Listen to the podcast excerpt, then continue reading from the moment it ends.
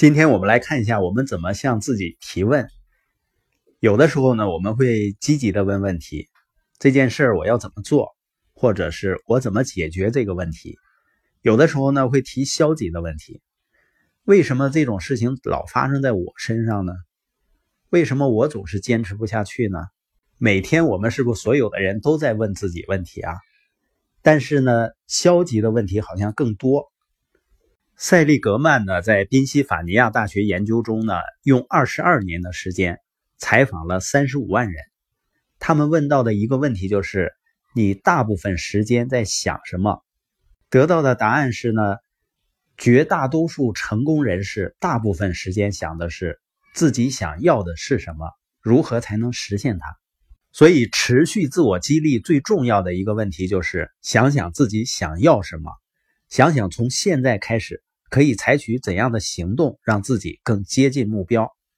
我怎么样可以实现这个目标？每一次问自己怎么样这个问题时，都触发了行动的想法，我们就会去做那些自己当即可以做的事情，让自己朝着目标迈进一步。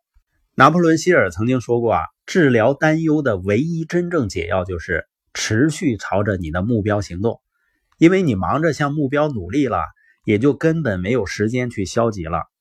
所以这里有一个规则，就是永远不要说一些你不希望发生在自己身上的事情。不要说“我总是搞砸”，或者呢“为什么我还犯这样的错误”。也就是说，不要指责自己，要一直问自己：“我能从这件事中学到什么，好让自己下次能更聪明一点。”因为人的大脑啊，一次只能有一个想法。如果你问我能从这件事中学到什么，你就会把注意力放到自己学到的教训上，就根本没有时间消极。因为去寻找一次积极的教训，能让你成为一个积极的人，它能让你开心、有能量。这里面还有一个发现，就是从任何一个挫折和困难中，往往你至少能够获得一个，而且有的时候呢是几个教训。今天所有的成功人士，他在通往财富的道路上，都犯下了无数错误。他们从每一次错误中学习。